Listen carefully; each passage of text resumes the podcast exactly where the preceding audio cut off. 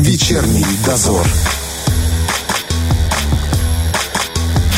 Говорим о том, что волнует каждого. На Первом радио. Начинается вечерний дозор. Валентина Демидова и Роман Трощинский сегодня будут работать для вас. Постараемся, чтобы ближайшие два часа вам с нами было приятно, но немножечко серьезно. А, да, друзья, я думаю, что все видят эти цифры. Ежедневные у нас доходит до 15 человек смертей в день. И если, например, вспомнить э, прошлую вспышку, прошлую, вернее, волну, э, я замечала, что в маршрутках люди как-то серьезнее натягивают маски на лицо. То есть видно было, что люди как-то опасаются, они чувствуют эту опасность. Но но в этот раз почему-то, очень обидно из-за этого, э, независимо от количества э, заболевших, независимо от того, сколько человек в день умирает, мы как будто бы вообще не видим этот коронавирус. Мы ходим на мероприятия, мы общаемся с друзьями, приходим на дни рождения, и как будто бы все нормально, но на самом деле совершенно не так. А, хочется поговорить с человеком, который ежедневно заходит в красную зону, о том, как там все обстоит, как стоят дела, а, с чем сталкиваются, и, возможно, наш разговор в конце концов хоть на кого-то повлияет. А сейчас на связи с нами заместитель главного врача по медицинской части Республиканской клинической больницы Ирина Владимировна Чекалтан. Ирина Владимировна, здравствуйте. Да, добрый день. Скажите, пожалуйста, в данный момент мы взбираемся на гору, пик заболеваемости еще не достигнут? У нас на данный момент мы республиканская клиническая больница, то есть госпиталь на 450 коек заполнен на 445. Я не могу дать данные по амбулаторной uh-huh. части, амбулаторной сети, потому что мы, я говорю, в 7 приходим на работу, в 8-9 приходим домой. То есть, если честно, даже не успеваем включить телевизор. Чтобы понять и вообще оценить ситуацию, чтобы да? понять, что происходит в мире. Мне хотелось бы как доктору, конечно, обратиться с большой просьбой, большой, большущей просьбой, пожалуйста, к нашим жителям.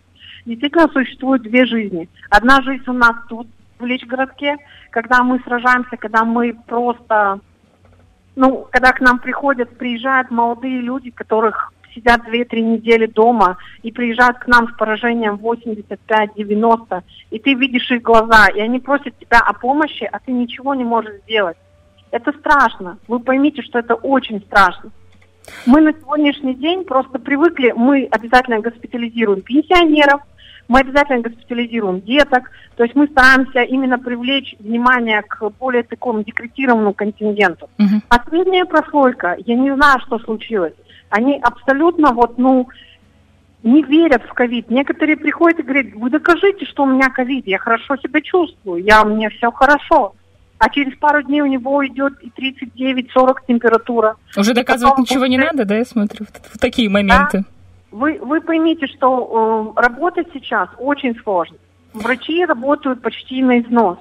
Поэтому я говорю, госпиталя забиты по городу. Вот госпиталь инвалидов, Тиротекс, и мы, вот мы работаем сообща, вот три зама, мы держим связь, то есть мы помогаем Тиротексу с тяжелыми пациентами, мы помогаем друг дружке с кислородзависимыми пациентами, потому что, конечно, у нас кислородных точек больше, чем в каком-то другом лечебном учреждении.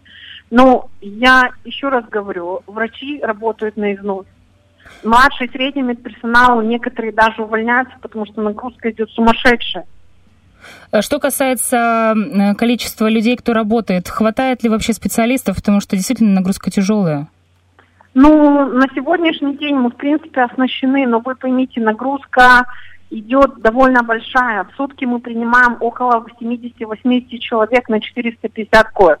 Человек 50-60 выписываем. То есть врачи в постоянном интенсивном режиме. Они все равно изнашиваются, все равно происходит э, выдыхание, выгорание. работы, выгорание.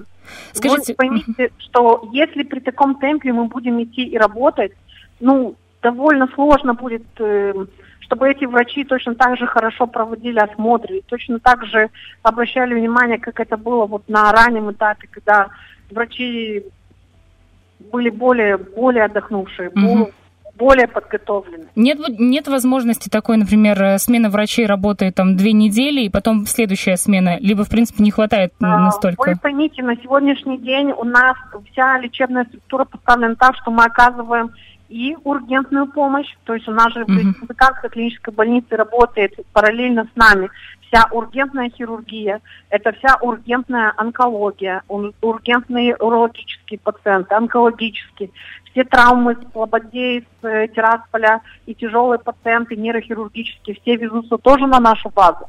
Э, Все тяжелейшие пациенты терапевтического тоже везутся на нашу базу.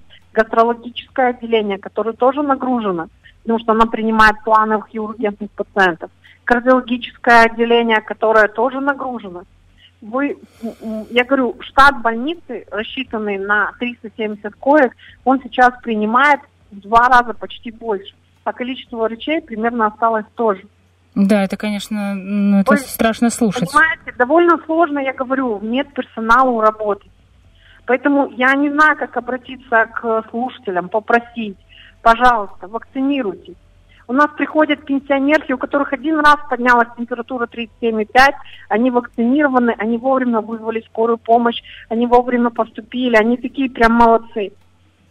А, а средняя прослойка 45, 50, 55 до 60, я не знаю, что случилось. Я говорю, мы сталкиваемся прям с колоссальным поступлением людей, с большим процентом поражения, которые лечатся амбулаторно, дома, по компьютеру, по каким-то рекомендациям. И Даже поэтому мы имеем, к сожалению, довольно большой рост именно людей, вот такой именно средней прослойки.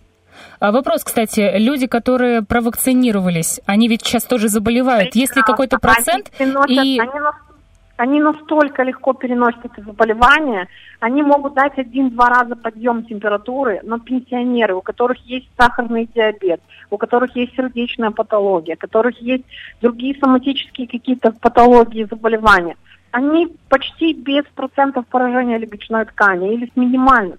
я И правильно понимаю, что то есть, если, если ты вакцинирован, то у тебя нет практически вообще возможности тяжело перенести болезнь. Да, В любом случае это будет... процентов доказано. То есть, если мы рассматривали вопрос, что, может, некачественная вакцина, мне некоторые говорили, еще что-то, все вакцинированные переносят это заболевание намного легче. И, И почти без побочных вот таких вот тяжелых состояний, когда они находятся в палате интенсивной терапии. Вот нас смотрите, есть- я бы хотела сейчас остановиться на вот каком моменте. В СМИ очень часто есть формулировка «тяжелое течение болезни», там, «интенсивная терапия». Но для нас, простых пользователей, это вообще ничего не говорит. Вот формулировка «тяжелое течение болезни», что она туда включает и что с человеком может происходить вот в этом формате?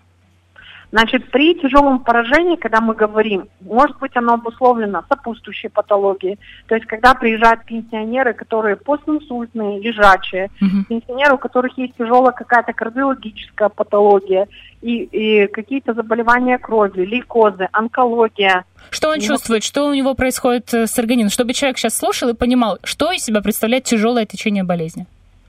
Если пациенты чувствуют одышку, слабость, недомогание, повышение температуры, это самый главный признак, который нужно вызывать скорую медицинскую помощь или вызывать участкового терапевта. Мгм. Это самое главное, что должны понять и уяснить все абсолютно. Но А- вы поймите, что пенсионеры, они молодцы, они выполняют. У нас пенсионеры обязательные, правильные люди. Им сказали вакцинироваться, они вакцинируют. Им сказали вызывать скорую помощь, они вызывают. Мое сегодняшнее обращение к средней прослойке населения. Пожалуйста, услышьте. Люди умирают от 35 до 55 и поступают в запущенном состоянии, когда ни я, ни другие коллеги со стороны республики ну, не можем ничего сделать. И это очень обидно, когда мы хороним таких молодых людей. Я еще слышала, что с новым штаммом сейчас э, с некоторыми пациентами не действуют даже хорошо отработанные системы лечения. Это так? Э, Если пациент к нам поступил э, на позднем этапе, то есть когда процент поражения большой, мы пытаемся использовать все новые методы лечения, даже те, которые используются за рубежом. То есть с помощью э, родственников мы капаем и актембру, и другие препараты, которые у нас не, то есть не закупаются Мгм. государством как дорогостоящие. Мы пробуем все, что можно. Бывают пациенты, к сожалению, и есть этот процент небольшой, но он есть, когда они поступают к нам с минимальным поражением легочной ткани, и идет такое атипичное, понимаете, вот именно атипичное, не совсем характерное течение. Он принимает терапию, но все равно болезнь прогрессирует, прогрессирует и приводит, ну, может приводить к неблагоприятному исходу. От до 5 до 10 процентов вот этих э, граждан, они, они присутствуют. И с этим сталкиваемся не только мы, но и наши коллеги с Молдовы, потому что мы держим, естественно, держим с ними связь. Uh-huh, uh-huh. Не совсем понятно. Они принимают противовирусную терапию, они принимают э, антиагреганты, антикоагулянты, то есть они принимают жаропонижающие, противовоспалительную терапию, но при этом процесс идет вперед. И, к сожалению, Угу. Это, это дело в, в новом штамме, я так правильно понимаю? Ну, они, мы как бы считаем тоже, что это именно разновидность, агрессивность вот этого нового штамма. Угу, угу. Э, вот мы спросили, поговорили про тяжелое течение болезни. Э, пациент лежит под ИВЛ. Это что значит? А, есть э, два вида искусственной вентиляции легких. Инвазивная – это когда вас вводят э, в трахею, вводят трубку, то есть больной находится под медикаментозным сном, угу. он не чувствует ничего, за него полностью дышит аппарат.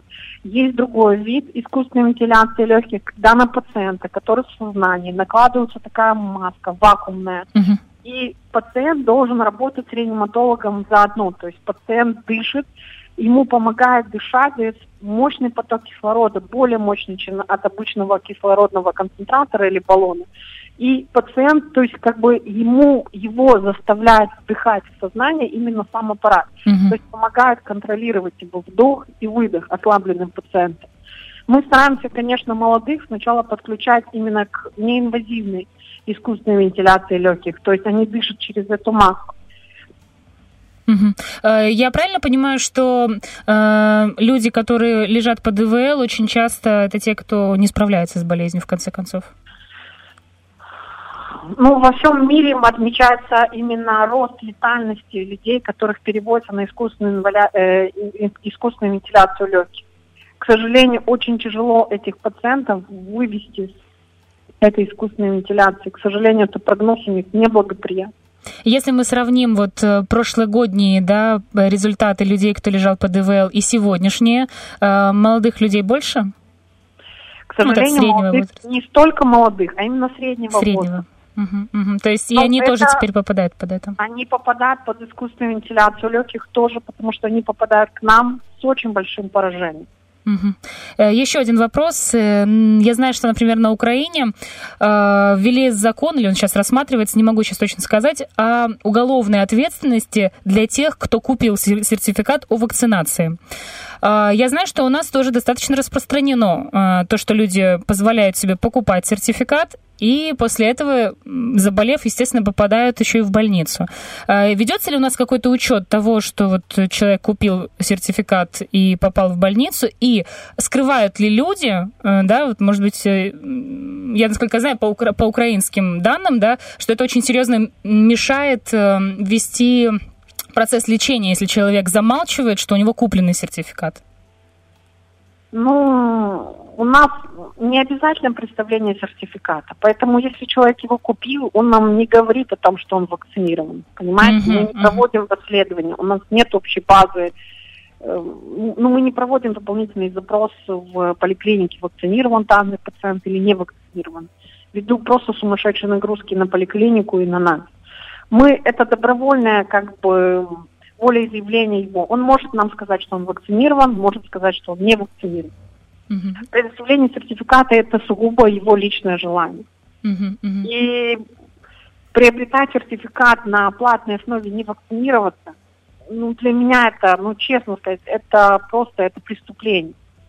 и, и нужно привлекать к ответственности и сотрудников, и, и, и людей, которые соглашаются на это. Я дум... угу. Если мы дальше так это все будем, если это настолько будет все как на Украине или в России, то, то мы с вами никогда не выйдем из этой ситуации. И может случиться ситуация, что когда медицинских мест не будет просто, лечебные учреждения не смогут принимать, потому что они не резиновые. И мы, мы и так переделали уже дополнительные комнаты для приема людей. У нас люди лежат в столовых, в инфекционном отделении у нас лежат э, временно в процедурном кабинете. Мы стараемся принять всех, но вы поймите, больницы не резиновые. И если при таком неправильном образе жизни, который мы сейчас с вами ведем, когда я выхожу на улицу просто прогуляться, я вижу улыбающихся людей, я понимаю, что у них все хорошо. Но когда я захожу на территорию больницы, это другая жизнь. И когда они приходят сюда, сталкиваются с этими всеми проблемами, это абсолютно другая жизнь.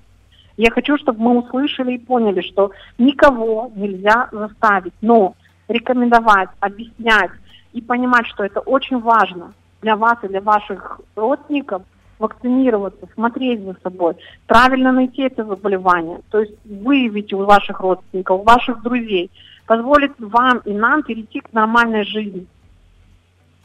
Я думаю, что здесь добавить, конечно, нечего. Спасибо вам огромное за то, что нашли время с нами сегодня поговорить. Я знаю, что вы крайне занятой человек. Я надеюсь, что у вас будет больше времени на отдых. Спасибо вам ну, большое. Вы поймите, то есть это довольно сложно. Мы не видим родственников, мы не видим близких. Мы живем в этой больнице, но мы не боги. Мы стараемся сделать то, что у нас получается. И я очень надеюсь, что вас услышат. Спасибо. Спасибо большое. Я надеюсь. Спасибо. Спасибо большое. Берегите себя. И вы тоже. До свидания. Друзья, заместитель главного врача по медицинской части Республиканской клинической больницы Ирина Владимировна Чекалтан.